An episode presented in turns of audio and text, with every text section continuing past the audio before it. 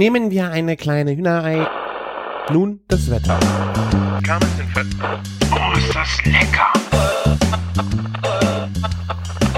Küchenfunk. Herzlich willkommen zur 263. Folge Küchenfunk. Mein Name ist Christian von Küchenjunge.com und ich begrüße euch zur ersten Folge des neuen Jahres in 2023. Ich wünsche euch alles, alles Gute und äh, bin sehr froh, dass wir jetzt in der zweiten Woche mit unserem schönen kleinen kulinarischen Podcast weitermachen können. Leider noch ohne Martin. Der hat ja, wie ihr wisst, einen neuen Job angefangen und ist im Moment noch ein bisschen busy. Und ich habe gedacht, bevor wir jetzt vielleicht erst in die nächste Woche äh, mit dem Start gehen, starte ich einfach mal, erzähle äh, von meinen kleinen Weihnachts-Jahreswechsel, äh, Silvesterferien und denk mir dann, wenn der Martin wieder da ist, wird er vielleicht auch noch ein bisschen was über seinen neuen Job erzählen, wer es noch nicht gesehen hat bei ihm auf Instagram. Der ist von der einen Waffel zur nächsten. Er ist jetzt bei der Sturmwaffel. Und äh, ja, mir hat das anfangs auch noch nicht so viel gesagt, außer halt, was Martin erzählt hat.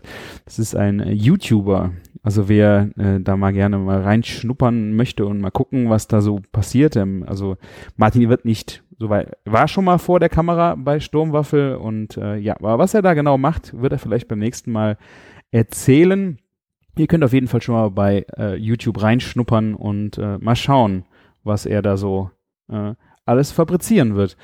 Aber wie gesagt, ich dachte, wenn wir jetzt hier schön in der zweiten Woche in das äh, neue Jahr starten, dann äh, habt ihr euch auch so ein bisschen schon wieder akklimatisiert, seid wahrscheinlich wie ich äh, auch schon wieder am Arbeiten.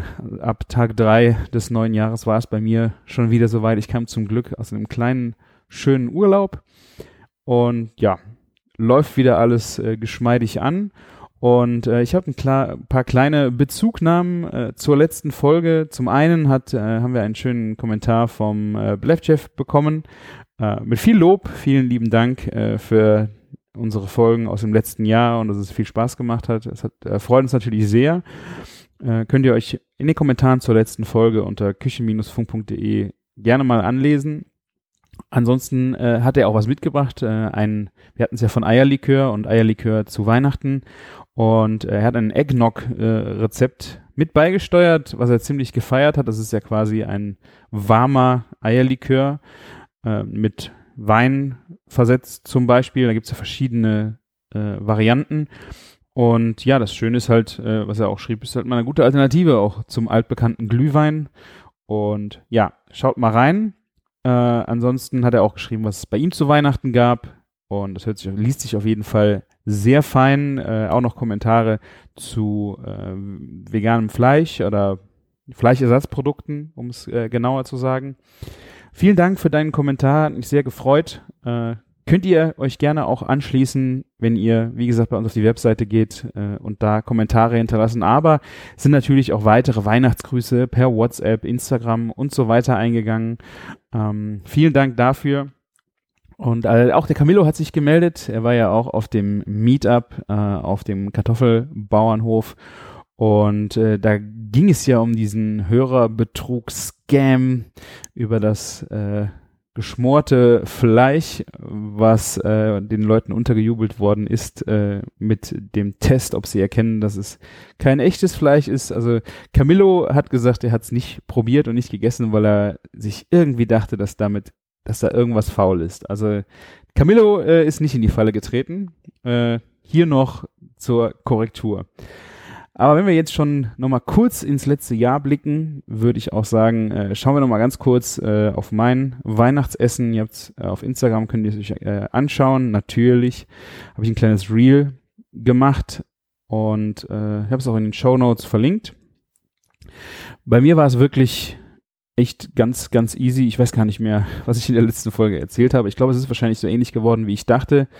Die äh, Markklößchensuppe oder Maultaschensuppe, die ich machen wollte. Also für die Markklößchen war ich leider äh, zu spät bei meinem Metzger, habe äh, zu spät bestellen wollen und mich zu spät dafür entschieden und dann waren die leider weg. Aber dafür habe ich dann ähm, eine Alternative gemacht, die wir früher auch schon mal gerne äh, zu Hause gemacht haben. Äh, besser, wie ich sie dieses Jahr gemacht habe. Für mich war dieses Jahr an Weihnachten Äh, mein bester Freund war, war hier äh, und die Family und wir haben zusammen gegessen und äh, ja, ich habe gedacht, oh, wenn du jetzt anfängst, äh, groß hier, ich habe keinen Bock, äh, drei, vier, fünf Stunden an dem Tag oder auch vorher so, so ewig in der Küche zu stehen. Das muss echt eine, eine, eine easy Nummer werden, weil ich will einfach den, den Abend genießen, mit den, mit den Leuten, die da sind, genießen. Und ähm, ich kann total verstehen, wenn Leute da mega Gas geben und äh, ein Hammermenü auch hinzaubern wollen. Und ähm, ja, ich mache eigentlich, ich versuche immer, wenn Gäste da sind, eigentlich Gas zu geben und was Schönes zu machen und was Besonderes zu machen. Und irgendwie war mir für Weihnachten wichtig, dass ich einfach bei den Menschen auch da bin. Und ich meine, Weihnachten war eh ziemlich vollgepackt, äh, waren auch lange äh, am Arbeiten, da musste die ganzen Besorgungen machen, äh, für die anderen Tage an Weihnachten teilweise noch vorkochen. Ähm, aber gerade an Heiligabend habe ich gedacht, mach's easy. Und dann habe ich wirklich was am Ende wirklich sehr räudiges als Vorspeise gemacht, aber es, es sah wunderschön aus und äh, waren Königinnenpasteten mit Ragoufin. Ich weiß nicht, ob, also bei uns gab es das in der Kindheit echt öfter. Das sind diese Pasteten, also Blätterteig, äh, Blätterteighütchen quasi, die innen hohl sind. Die backt man auf, die gibt's halt fertig und äh, Ragoufin ist eine, boah, ist eine, eine, eine Mehlschwitze mit Wein abgelöscht und dann äh, sind da heiße Hähnchenbrust mit drin. Eigentlich, es ist, äh, man könnte es despektierlich sagen, es ist ein Hühnerfrikassee, aber das Hühnchen ist einfach ein bisschen würfeliger. Es ist nicht so zerfasert. Also man könnte, ich würde auch sagen, man könnte auch ein schönes äh, Hühnerfrikassee da reintun. Ähm, ja, das war bei mir aus der Dose ein Feldsalat dazu und wirklich äh, innerhalb von ja, zehn Minuten stand das auf dem Tisch. Ähm, hatte sehr nostalgische äh, Anmutung, dass ich das jetzt wirklich so gemacht habe. Ich habe mir auf jeden Fall geschworen, ich werde das auf jeden Fall nochmal nachmachen und äh, bei unserem äh, Patissier oder Kon Kon Konditor hier in der Stadt werde ich mir mal diese, die, also Porno äh, Königin Pasteten besorgen und werde dann mal das Ragoufin auch selber kochen und dann einfach auch mal, natürlich ist das ein geschmacklicher Unterschied, aber gerade an dem Abend ähm, weil es so schnell gehen musste und mit der, mit der Erinnerung an die Kindheit, weil es es früher auch gerne mal so gab, war das schon echt mega schön. Danach habe ich ein Schweinefilet unter der Bärlauchkruste gemacht. Bärlauchkruste hatte ich aus dem Frühjahr noch eingefroren, ging ganz schnell. Äh, eigentlich wollte ich Kartoffelchen dazu machen, habe mich dann kurzfristig umentschieden und eine schöne Rampolenta gemacht, wie ihr sie ja im Podcast auch schon wie oft gehört habt, mit einem sehr hohen Anteil an äh, Sahnebutter und Parmesan ähm, die dann so richtig schönes äh, Kartoffelpüree mäßig äh, auf den Teller kam, also richtig schön fluffig, richtig schön, aber kräftig. Und dazu gab es Bohnen im Speckmantel, also auch dieses Gericht war super schnell gemacht. Und da ich nicht mehr wusste, ob wir wirklich noch einen Nachtisch essen, hatte ich auch äh, zum Nachtisch äh, eine, eine Creme Brûlée gemacht, aber auch die hatte ich nicht selber gemacht. Es gibt äh, von Rewe Feine Welt diverse, ich finde doch sehr leckere Desserts. Und das sind so Glasschälchen, da waren Vanille, ja, Pudding ist vielleicht auch eine Vanillecreme drin. Und das war wirklich eine totale spontane Entscheidung. Ich hatte noch eine Kirschgrütze äh, da gehabt und ich dachte auch, warum, versuch doch mal aus diesem, äh, aus dieser Vanillecreme einfach eine, äh, eine Creme Brûlée zu machen. Ich habe die nochmal kurz in ein, ich habe Wasser erhitzt in einem Topf äh, zum Kochen gebracht und habe dann diese Schälchen äh, diese Gla Gla Glas ähm, Pudding-Schälchen, in denen diese ähm, auch in denen man sie kaufen kann, einfach nochmal kurz ins Wasser getan, sodass die eine Grunderwärmung einfach haben, weil ich finde, es gibt nichts Schlimmeres wie eine Creme Brûlée, die unten kalt ist. Und danach habe ich die einfach mit schön mit Karamell, äh, mit braunem Zucker und einem Bunsenbrenner schön abgefackelt, dann die Kirschgrütze dazu und dann Kekse, die ich äh, mit meiner Tochter die Woche noch selber gebacken habe. Die habe ich einfach alle sehr klein äh, in, in einen Beutel getan, klein gedrückt und diese Krümel dazu getan.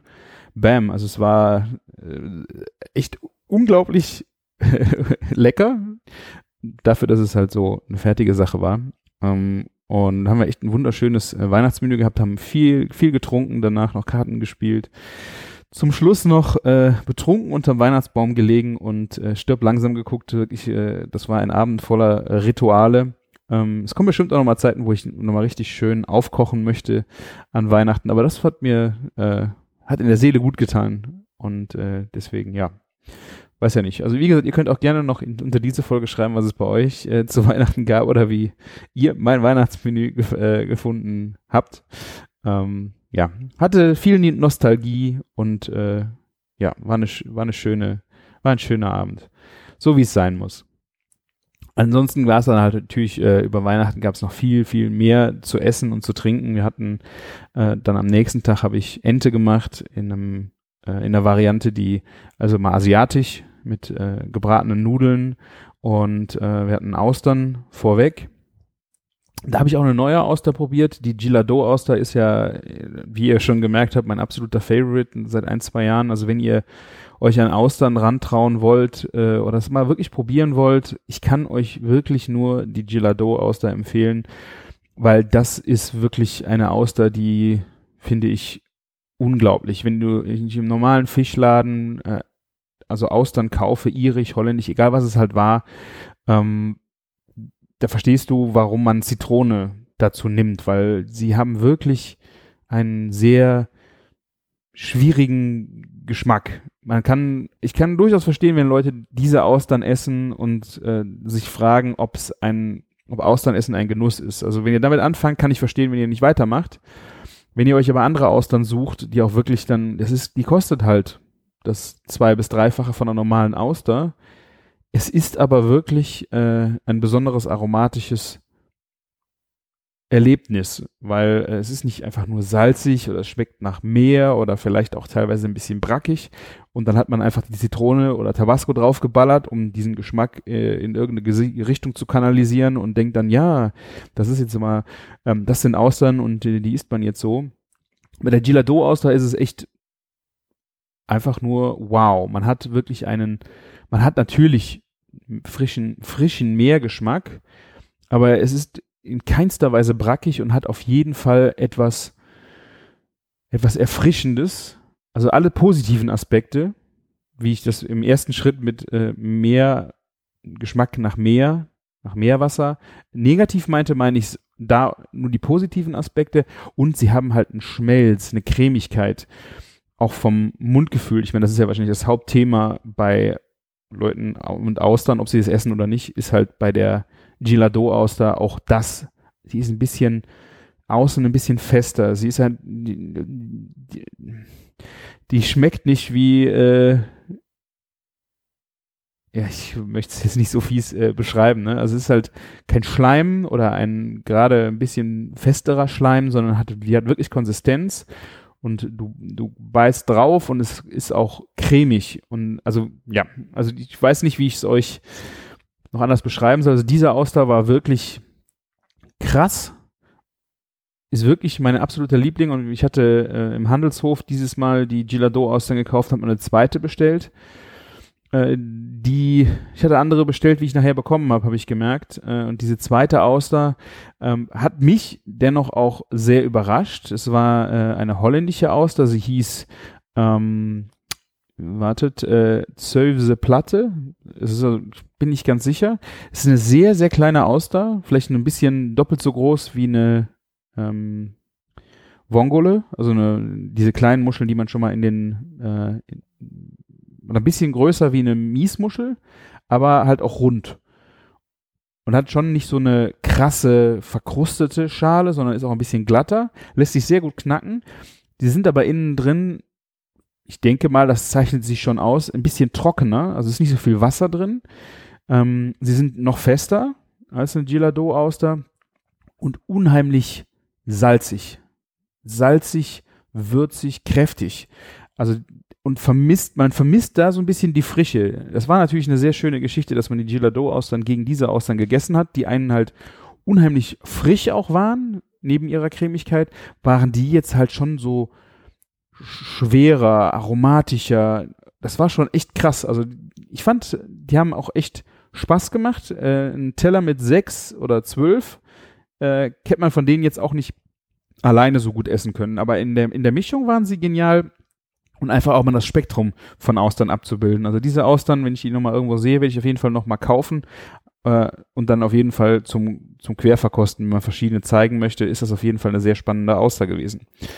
Ähm, am zweiten Weihnachtstag habe ich dann noch äh, die Kalbsbäckchen gemacht äh, die echt mega waren äh, mit Klößen und Rosenkohl und Rotkohl und war auch zum Glück alles gut vorbereitet. Äh, das habe ich dann die Woche, also ich glaube am 23. abends schön auch langsam köcheln lassen. Den konnte ich äh, echt gut vorbereiten, den, den Eingang. Und ja, dann war das äh, lecker, lecker und sehr gut. Und äh, dann am 27. hatten wir auch äh, Freunde zum Essen da. Da habe ich äh, ja einen Rinderbraten bestellt beim äh, der Schwarzwälder.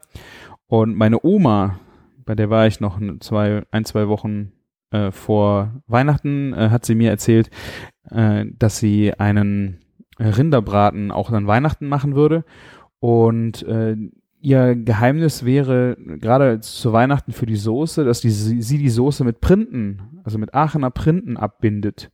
Was zum einen natürlich, äh, wie der Name schon sagt, macht die Soße dicker, aber auch äh, mit der Aromatik äh, spielen die natürlich, weil die ganzen Gewürze in den Printen dann auch nochmal mit in diesen in die Soße kommen, äh, kann man das wunderschön gerade zu Weihnachten abrunden. Ist vielleicht für euch jetzt äh, als Tipp zu spät, außer ihr macht jetzt noch, ihr habt noch Printen da und macht jetzt im Januar noch irgendwie so ein schönes winterliches, äh, winterlichen Braten.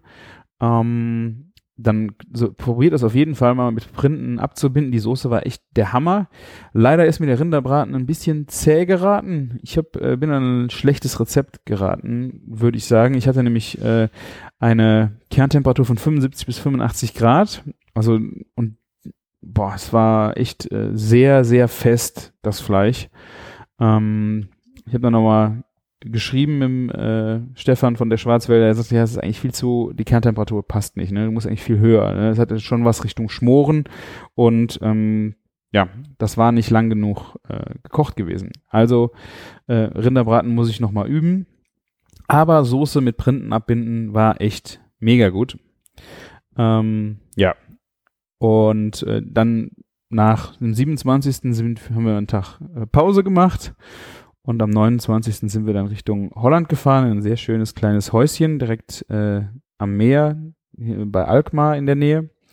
Und äh, Karl-Heinz ist das. Das sind Freunde von uns auch gewesen, die kamen noch einen Tag später und haben dort äh, in einer, noch einer anderen Ferienwohnung äh, ähm, dann gewohnt. Und äh, ja, es war wieder ein Fest in Holland äh, einzukaufen äh, im Albert Heijn. Ich habe äh, wieder viele neue Sachen gesehen. Ich habe mir echt geschworen, dieses Mal kein Bier zu kaufen. Ich hatte noch vom letzten Urlaub, äh, habe ich noch ein paar Bierchen hier gehabt. Was ich da gerne jetzt gemacht habe, ist Dosenbier, ähm, Alfigim. Ist ein Blond, finde ich. Ich meine, man kriegt hier sehr viel Leffe auch äh, in Deutschland. Äh, ist auch ein sehr schönes Blond. Ähm, aber dieses Alfigim ist, äh, ich finde es auch von der, von der Aromatik her echt schön. Und äh, ja, habe ich auch gerne mal im Kühlschrank für so ein, äh, ja, wenn man mal ein Dosenbier trinken möchte. Ich weiß nicht, ob das jemand von euch nachvollziehen kann. Ähm, ab und zu finde ich das schon mal ganz nice. Und deswegen habe ich gesagt, ja gut, davon holst du dir ein Sixpack und dann ist der Super-GAU passiert, als ich in dem Laden stand und durch das Regal gucke und wollte, aber eigentlich schon mit einem Auge auch weggeguckt, damit ich nicht auf die Idee komme, irgendwas zu holen, sehe ich dort das Bier, das wir im, in Belgien in dem wunderbaren Steakhouse in der Carcasse als äh, Aperitivbier getrunken haben. Dieses schwarze, die schwarze Flasche, wenn ihr euch erinnern könnt, ist Fourchette. Das Bier, was von Köchen entwickelt worden ist als Food Pairing Bier, als äh, ja als Bier zum Essen. Und äh, das haben wir, ich, ja gut, ich muss sagen, wir waren natürlich sehr alkoholgeschwängert, als wir das getrunken haben, als wir da gegessen haben. Dieser Abend ihr könnt euch die Folge ja gerne nochmal anhören, äh, war ja schon wie ein Rausch für uns, äh, geschmacklich, aromatisch, alles. Es war wirklich was Besonderes. Und äh, dieses Bier ist halt wirklich so von dieser ganzen Reise neben dem Essen auch wirklich als Getränk hängen geblieben. Ähm, und auf einmal steht dieses Bier im Regal als äh, kleine äh, 033 Flasche, nicht als 07er wie im Restaurant. Und dann hat es mich natürlich voll gepackt. Ich habe diese ganze, äh, alles was im Laden war, ich glaube, das waren 13, 14 Flaschen, habe ich alle gekauft. Und der ganze Urlaub bestand halt darin, dass wir, wenn wir die nächsten Tage da waren, immer, wenn da Bier aufgefüllt worden ist, äh, alles leer gekauft haben. Am nächsten Tag bin ich mit, mit dem Kumpel dann dahin, habe ihm von dem Bier erzählt äh, und er hat, äh, er ist, er war dann vor mir, ich war ja noch beim Gemüse äh, und ist dann dahin geschlichen, hat das ganze Regal leer gekauft. Dann bin ich dann nach, also am Ende immer die Getränke, bin ich dann halt vorbei und habe gedacht, ach schade, ist ja alles leer. Äh, hab noch jemanden gefragt, ob er noch was hat. Hat er gesagt, nee, es ist, äh, im Lager ist dann auch nichts mehr. Und dann gucke ich in den Wagen von meinem Kumpel, hat er natürlich äh, alles gut schon mal wieder eingekauft. Also ich würde mal sagen, ich bin so mit 20 Flaschen ne, von diesem Bier nach Haus gefahren. Aber wir haben auch gut über Silvester an den Vorräten genagt, weil das Bier wirklich sehr schön süffig, geschmacklich echt wirklich Bombe ist und äh, zum Essen halt wahnsinnig gut gepasst hat. Und äh, da haben wir dann die Abende, äh, ja, neben Wein und Sekt äh, auch sehr gerne diesem Bier zugesprochen. Und äh, wie gesagt, die Vorräte auch ordentlich äh, minimiert. Äh, ja, also wenn ihr vorstellt, ich verlinke es auch mal in den Show Notes. Ähm, der Camillo hat irgendwo auch, ich weiß nicht, äh, ob er direkt bei denen bestellt hat äh, oder ob die, ob er es hier in Deutschland irgendwo gefunden hat, aber die haben wohl auch einen Versand, den ihr nach äh, Deutschland bekommt. Wenn ihr mal was wirklich Besonderes probieren wollt, macht das mal. Ich ja, muss, wie gesagt, unter Vorbehalt sagen, äh, dass wir einfach von diesem wahnsinnigen Abend doch, glaube ich, sehr alle äh, dieses Bier äh, ja in unseren Gedanken sich festgesetzt hat äh, und unseren Geschmacksnerven. Ähm, ja, ich kann es wie gesagt so unter dem Vorbehalt empfehlen. Ähm, wenn ihr es schon mal getrunken habt, wenn ihr es probieren probiert habt oder probieren wollt und dann probiert habt, schreibt gerne, was ihr davon haltet. Ist ja immer witzig, dann auch festzustellen, äh, wie die Geschmäcker äh, so gleich oder auch so verschieden sind. Ansonsten äh, ist natürlich so äh, Silvester, Winter in Holland am Meer. Wie ist das so? Ja, ich, äh, es war schwierig vom Wetter her. Wir hatten gerade an Silvester ziemlich den ganzen Tag Regen. Es war sehr windig, aber egal wie es Wetter ist, es ist einfach wunderschön, einfach am Strand entlang zu laufen mit Gummistiefeln, Regenhose, Regenjacke, egal.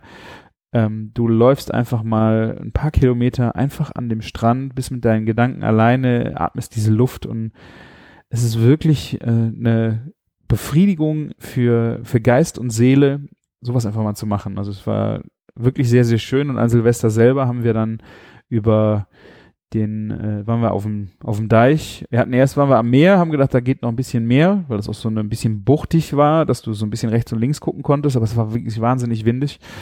Äh, am Meer hat man wirklich sehr wenig gesehen, dann sind wir wieder zurück auf den Deich und dann konntest du halt, äh, hast einen Rundumblick gehabt und es war Wahnsinn. Also Feuerwerk überall. Äh, nicht, dass ich Feuerwerk so feiern würde, jedenfalls würde ich selber nicht unbedingt abfackeln, aber es war schön.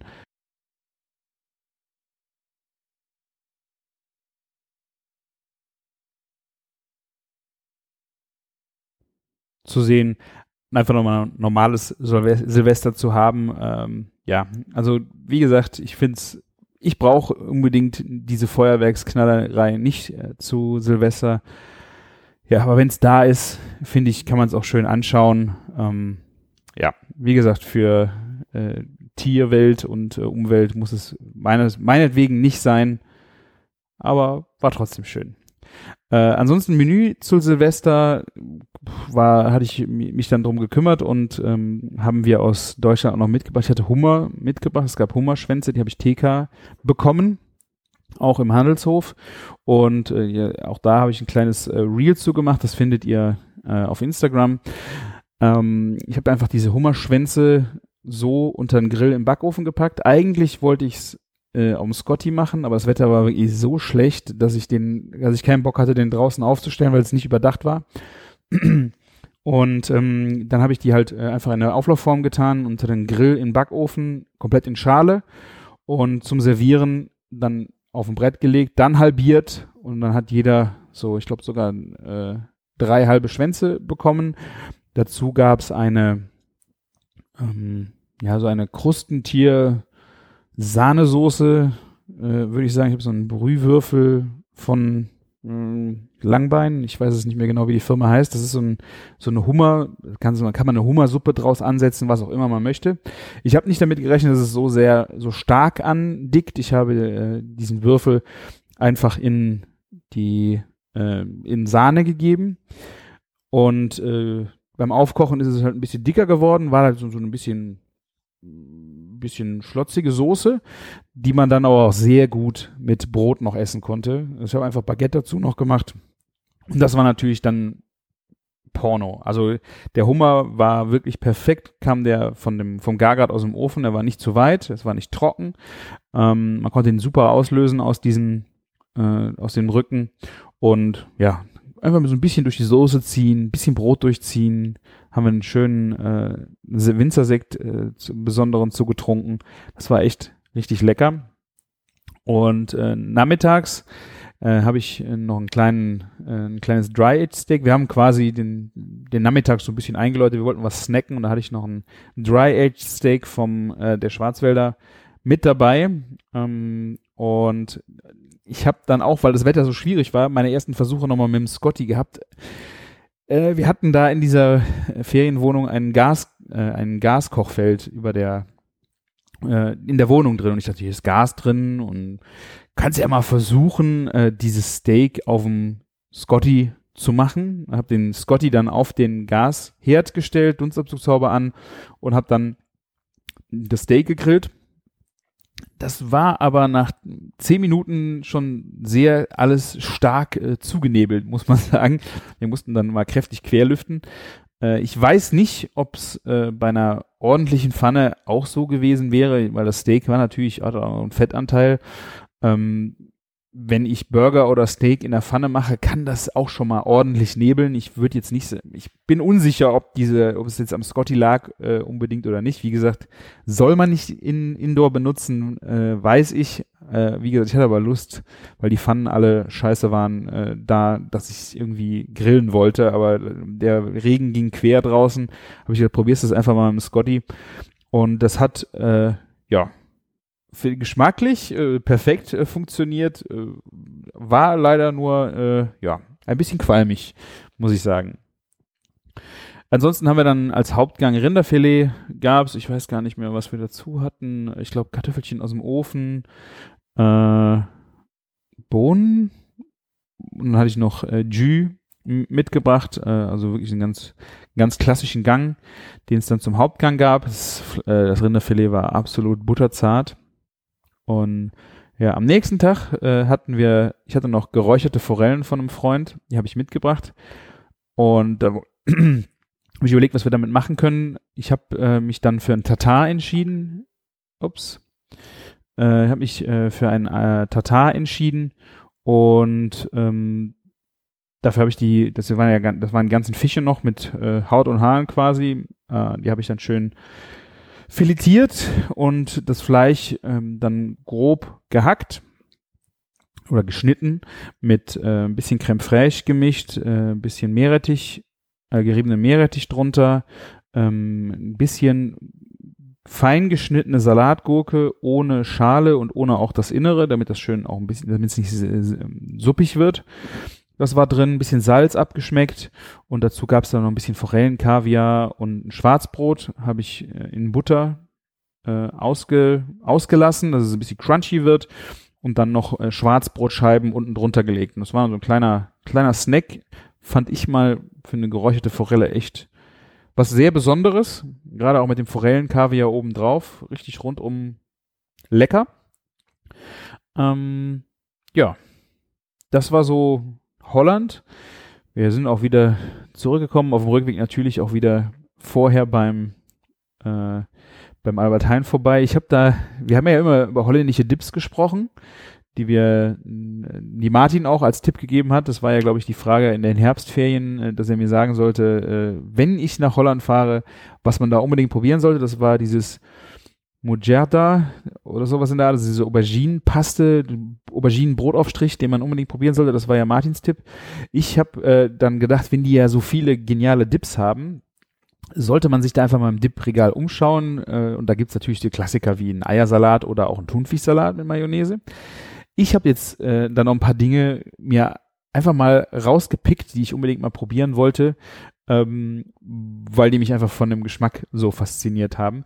Und was wirklich geil war, war ein äh, Auerkas Dip. Das ist quasi ein, ein Old Amsterdam, also dieser schöne würzige Käse quasi die, das Pendant zum Wurstsalat, nur mit Käse. Und das war dann aber ohne Gürkchen. Es war halt quasi eine sehr mayonnaisige, ein sehr mayonnaisiger Senf, leicht senfiger Dip. Und da war halt äh, große, äh, es waren in Scheiben, aber gebrochener Au, äh, alte Amsterdam, Old Amsterdam Käse drin. Echt geil, sehr, sehr mächtig. Aber fand ich schon echt äh, richtig Porno, diesen, diesen Dip. Also wenn ihr den mal irgendwo in Holland seid, mal ausprobieren wollt, äh, Auekas, Audekas. Äh, und das zweite war, das war von der gleichen Marke, müsste ich, das sind so, so Plastikschiffchen mit so einem roten Deckel, ähm, Hot Wings. War das gleiche, es war eine mayonnaisige, May Dip auf Mayonnaise-Basis, wie auch der Fleischsalat.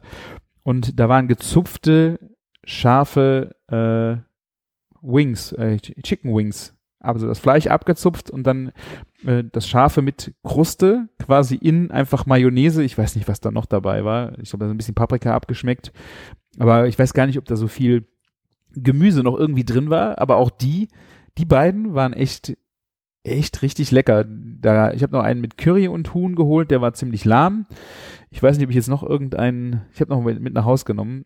Äh, aber diese beiden Aufstriche, probiert sie mal aus. Wie gesagt, äh, wenn ihr sie probiert habt, schreibt mir gerne. Alte äh, Käse oder scharfe Wings, Hot Wings. Wirklich witzig. Also in den Regalen kann man sich echt äh, auf jeden Fall austoben. Klassiker, ich bringe auch immer gerne äh, die große Humus-Auswahl dann von da mit, weil die haben auch mit Trüffel und irgendwie mit getrockneten Tomaten und wirklich so vielerlei Humus äh, da stehen. Da ist bei uns, vielleicht ist es bei euch, in, wenn ihr in der Großstadt seid, nochmal was anderes, dass ihr viel mehr Auswahl am Humus habt im Kühlregal, aber ich bin da immer begeistert und äh, flüge da immer durch die Aufstrichregale. Ähm, ja, Ansonsten haben wir im neuen Jahr habe ich schon das erste kleine äh, neue Projektchen äh, am Start gehabt. Äh, oder wenn ihr es auf Instagram gesehen habt, vielleicht auch schon zwei. Die Pasta-Nummer hebe ich mir mal für den Martin auf, wenn er dann wieder da ist. Ähm, da habe ich viel ausprobiert. Wir haben gefüllte Pasta gemacht. Es sind ein paar Tücken gewesen und ein paar besondere Sachen. Das würde ich euch erzählen, wenn der Martin dabei ist. Aber die zweite Sache schon mal, weil die ist auf jeden Fall noch nicht vorbei. Die wird äh, auch noch weiter äh, wird noch weiter treiben. Ich mache jetzt quasi nur so einen kleinen Kickoff. Äh, ihr wisst ja, dass ich äh, jetzt den Oni Pizza Grill ähm, im, in, ähm, hier habe, den großen, und äh, der steht bei mir in der Gärtnerei. Das Problem ist leider, dass äh, ja, ich habe am Haus halt keine Möglichkeit direkt zu grillen. Inhouse darf man ihn nicht benutzen. Und äh, wenn ich ihn Inhouse auf dem Balkon benutze, habe ich ja das Problem, dass ich ständig rausrenne und äh, die Tür offen steht und es ist kalt und du stehst draußen und auch wenn es so schnell es auch geht und so geil die Pizza auch im Winter ist, äh, ist mir das zu schwierig im Winter äh, abzubilden. Äh, und dann habe ich einfach mal äh, beim Scrollen durch äh, Facebook wurde mir eine Werbung angezeigt und Oni hat jetzt eine Alternative zum Pizzastein und das ist ein Pizzastahl. Und ich habe mich dann mal ein bisschen damit beschäftigt und dachte, was ist das Besondere daran? Warum braucht man einen Pizzastahl oder was, was kann das Ding? Und äh, das ist wohl äh, auch relativ, relativ, wahrscheinlich kennen es einige von euch ja schon, aber ich, für mich war es sehr neu, ähm, dass du diesen, du kannst ja Pizzastahl oder Pizzastein in deinen Zuhause-Backofen legen. Mein Backofen geht bis 270 Grad äh, mit Grill geht er sogar noch ein bisschen höher, also du kannst da ordentlich äh, Temperatur reinhauen. Pizzastein habe ich jetzt auch gehabt. Äh, mein Problem war, da hast du natürlich schon das Problem, dass du nach einer Pizza, also die Aufheizzeiten sind krass. Also ich, da gibt's ja von halber bis einer Stunde Vorheizen von einem Pizzastein. Ähm, Finde ich schon krass. Zusätzlich äh, musst du nach jeder Pizza ja auch gucken, dass das Ding wieder auf Temperatur kommt. Ähm, das sind alles Vorteile von dem Pizzastahl. Der hat, boah, Millimeterzahl habe ich jetzt gerade nicht äh, vorliegen, aber der hat ist schon ein echt schwerer Stahl, 13 Zoll, also geht locker in jeden Backofen rein, würde ich sagen, wenn ihr jetzt nicht irgendein kleines Gerät habt. Und ähm, hat halt ordentlich Dicke. Und diese Dicke könnt ihr äh, dann auf einen, äh, einen Rost legen, einen, einen Backrost und wenn ihr dann den Backofen äh, müsst ihr nicht so lange vorheizen, weil Stahl leitet halt einfach die, die Hitze sehr viel schneller äh, und speichert sie auch sehr viel schneller wie der Pizzastein. Das heißt, ihr habt spart Zeit beim Aufheizen und spart auch Zeit zwischen den Pizzen, weil er dann auch wieder schneller auf Temperatur kommt. Ähm, das war dafür echt schön. Ich habe es jetzt äh, mal in den ersten Videos, die ich gesehen habe, haben sie dieses äh, Rost mit dem, Stahl, äh, mit dem Stahl eher im unteren Drittel gehabt. Ähm, das hat auch von den Temperaturen her gut funktioniert. Ich habe fast 300 Grad auf dem Ding gehabt. Äh, also auf dem Stahl habe ich nachgemessen. Das war schon super. Ähm, dann habe ich meine, ich habe selber, ich war in der Woche noch im italienischen Supermarkt und habe dann gedacht, wenn du das sowas machen willst, zum einen für die Pasta-Aktion, aber zum anderen auch für die Aktion äh, mit der Pizza, geh nochmal einkaufen. Ich habe noch 00 Pizzamehl geholt, ich habe noch ähm, äh, Fiori di Latte Mozzarella gekauft, äh, noch äh, kleine Datterino-Tomaten oder Sherry-Tomaten von, ich glaube, von Mutti. Äh, gibt's die im, in der Dose nehme ich ultra gerne für äh, Tomatensoßen. Die habe ich dann auch noch selber gekocht. Und äh, ja, also alles war vorbereitet. Ich habe einen schönen, äh, schönen Pizzateig gemacht, auch einen Tag vorher. Und äh, habe die auch zu Bällen geformt, habe die Bälle nochmal gehen lassen. Problem war dann, ja, ich habe echt eine schöne Fotoserie gehabt. Der jungfräuliche, blitzblank heiße Stahl wartete nur auf den, auf den Teig und direkt die erste Pizza schön nicht runtergekriegt. Schön richtig versaut, den ganzen Stein oder den ganzen Stahl, Käse drauf, Tomatensoße drauf, die ganze, die ganze Pizza nicht mehr rund. Es war wirklich ein Desaster. Ich musste mich sehr zusammenreißen, nicht zu fluchen. Aber auch äh, für mehr Realität auf Instagram, wer es gesehen hat, äh, da war das Foto dann auch äh, mal kurz online, damit man äh, sehen konnte, was ich da fabriziert hatte. Aber nur in der Story. So viel, so viel muss, äh, Zeit muss sein. Naja, ich habe festgestellt, dass mein Problem war, ich habe die, äh, wie man das bei dem Oni im, im, auch gemacht hat, ähm, äh, ich habe die Pizza auf dem Tresen vorbereitet und dann wollte ich sie auf das ähm, Backblech, also auf den, auf den Schieber drauf. Das hat schon nicht so gut geklappt, obwohl ich sehr viel mit, ich arbeite gerne mit Polenta, mit Grieß oder mit einem Grieß, der sehr grobkörnig ist, damit das schön rollt. Ähm, der Teig war einfach so weich, dass das nicht gut da drauf ging und danach, weil sich dann auch alles verschoben hatte, nicht gut wieder runter. Die nächsten Pizzen bin ich dann schlauer gewesen, nachdem ich dann auch den Stahl wieder einigermaßen gereinigt hatte, habe ich ähm, direkt auf dem Schieber mit ordentlich äh, Grieß ähm, da drauf alles fertig gemacht und das heißt, die einzige Aktion, die war, es musste runter und das hat dann super funktioniert. Also Pizza 2, 3 und 4 waren dann wirklich äh, perfekt, was das runter und wieder raus auch anging. Ähm, ich hätte mir noch von der von der Crunchiness, ich habe gedacht, es geht noch einen Ticken schneller.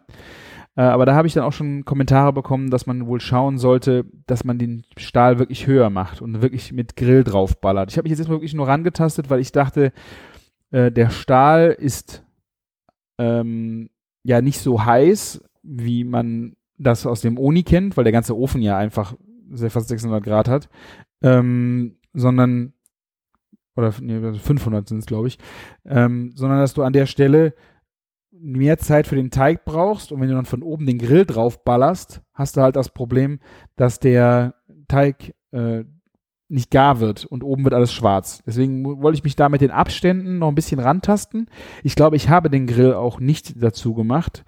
Ich habe äh, den auf fast 270, 300 Grad äh, in der ganzen, nicht nur Grill, sondern im ganzen Backofen auf Temperatur gebracht und dann im unteren Drittel. Und jetzt werde ich mal versuchen, ihn entweder das Ding höher zu machen oder dann auf gleicher Entfernung noch mit Grill. Also ich muss da noch ein bisschen rumexperimentieren. Generell ähm, war die, die Crunchiness außen, also in der Mitte war es noch ein bisschen subschig. Das kennt man ja aber auch äh, vom Oni. Ähm, das ist also dieses neapolitanische, diese neapolitanische Art. Ähm, aber außen war er wirklich schön, richtig fett crunchy. Ich muss da dringend äh, noch mal ein bisschen dran rumfeilen, dass ich diese Einstellungsmöglichkeiten da noch ein bisschen feiner bekomme, dass die Mitte noch einen Ticken weiter fest wird, dass die Zutaten obendrauf nicht verbrennen. Irgendwer hatte auch geschrieben, dass er vor, genau, ich glaube, er backt vor die äh, Pizzen mit, nur mit Tomatensauce, ähm, backt er vor und äh, holt sie dann nochmal raus und macht dann Käse und Belag erst drauf, was natürlich dann auch eine gute Variante ist, um äh, die, die Mitte trockener zu bekommen. Einfach ein Tee, also dass es ein bisschen mehr Flüssigkeit weggeht aus dem Teig, wie auch in der Tomatensauce. Die sollte man auch nicht zu flüssig machen, dass man da einfach so ein bisschen Crunchiness-Faktor noch drin hat und dann obendrauf schön den Käse legt äh, und dann noch Zutaten. Wir hatten Zwiebeln und scharfe Salami. Ist ja wirklich mein absoluter Favorite. Äh, noch ein bisschen Paprika äh, war noch da, äh, dazu. Und ja, und dann wieder Pizzarand-Dip. Ne? Ich habe ich hab jetzt eigentlich ein bisschen schlechtes Gewissen. Ich habe nämlich jetzt gelernt, ein, ein, mein italienischer Freund war auch jetzt hier über die Weihnachtszeit und haben wir auch ein bisschen über Pizza philosophiert. Und es ist ja wirklich ein, ein, ein Unding in Amerika, äh, dass sie dieses Ranch-Dressing dann halt überall an Pizza knallen. Ich meine, die knallen es sogar auf die Pizza. Ähm, da habe ich halt mit ihm drüber gesprochen und äh, da war auch ein italienischer Freund von ihm dabei, dass die halt auch für den Pizzarand, ich meine, das ist ja das, was ich vorschlage, Pizzarand-Dip und das ist für Italiener wirklich, äh, naja, Todesurteil würde ich fast sagen, weil ich meine, die, die, natürlich ist ein Pizzarand. Ich esse auch gerne einen Pizzarand ohne einen Dip, weil der, wenn es ein guter Teig ist, wenn die gut gebacken ist, ist dieser, dieser Rand auch schon einfach geil. Ne? Also da brauchst du eigentlich nicht unbedingt was zu. Aber ich muss auch sagen, es schmeckt aber schon geil. Wenn du, ich mache immer gern ein bisschen ein Döschen Creme fraiche mit ein, zwei äh, Knoblauchzehen rein äh, und ein bisschen Salz. Und das finde ich schon, ich meine, es ist wahrscheinlich nicht mehr right äh, bis zum Ranch Dressing und ich würde sie mir auch nie auf die Pizza knallen. Aber so diese schönen knusprigen Endstücke dann mal gerade durch diese Soße ziehen, ich find's, ich find's geil. Aber ja, nachdem ich jetzt gehört habe, dass das, äh, dass sich die Italiener dabei im Grab umdrehen, äh, habe ich ein bisschen schlechtes Gewissen. Aber es schmeckt einfach gut. Es schmeckt einfach gut. Ja, wie sind denn eure Meinungen dazu? Geht mal gerne auf äh, küchen-funk.de und schreibt da gerne mal eure Meinung äh, zu rein, ob äh, man sich da doch eher an die italienische Variante halten sollte und sagen, nee, mache ich nicht. Oder einfach mal ausprobieren. Ne? Ich glaube, ein Italiener würde es niemals ausprobieren, weil er äh, hat er mit der Muttermilch eingeflößt bekommen, dass man das einfach nicht macht.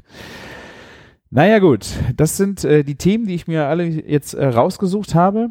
Äh, ich weiß ja nicht, wenn ihr noch irgendwelche Fragen habt, was ich vergessen habe oder ihr wollt irgendwas genauer wissen, dann geht gerne äh, auf küchen-funk.de und schreibt es in die Kommentare. Ihr könnt mir aber auch gerne äh, auf Instagram schreiben. Ich äh, notiere mir das in meine kleine Liste und wenn wir dann spätestens in zwei Wochen mit Martin äh, unsere gemeinsame Neujahrsfolge dann quasi machen, werden wir da gerne drüber reden. Ähm, dann erzähle ich euch, wie gesagt, auch gerne über meine gefüllten Nudeln, die ich jetzt äh, auch gemacht habe und wo die Probleme dabei lagen. Und Martin wird von seinem neuen Job erzählen. Vielleicht äh, erfahren wir von ihm noch was Leckeres, Kulinarisches, was bei ihm jetzt in den, äh, in den Tagen so Schönes auf den Tisch gekommen ist.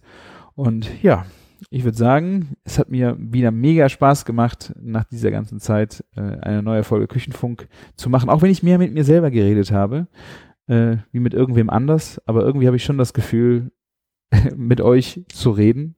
Und äh, das ist irgendwie ja, ganz witzig. Auch wenn ich euch nicht hören kann, ich sage euch ja immer gerne, schickt mir gerne Audiokommentare, könnt ihr auch bei uns auf der Website machen. Ich äh, höre auch gerne mal eure Stimme, weil ihr habt wahrscheinlich schon das Gefühl, als ob ich, ja, als, ob ihr mich ständig hören würdet.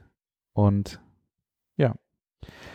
Vielen Dank für eure Zeit. Vielen Dank, dass ihr immer so zahlreich äh, in den Podcast reinhört. Es macht mir mega Spaß. Und äh, da bleibt mir nur noch zu sagen, mit Martins Worten, Macht's gut und lecker. Bis dann. Tschüss.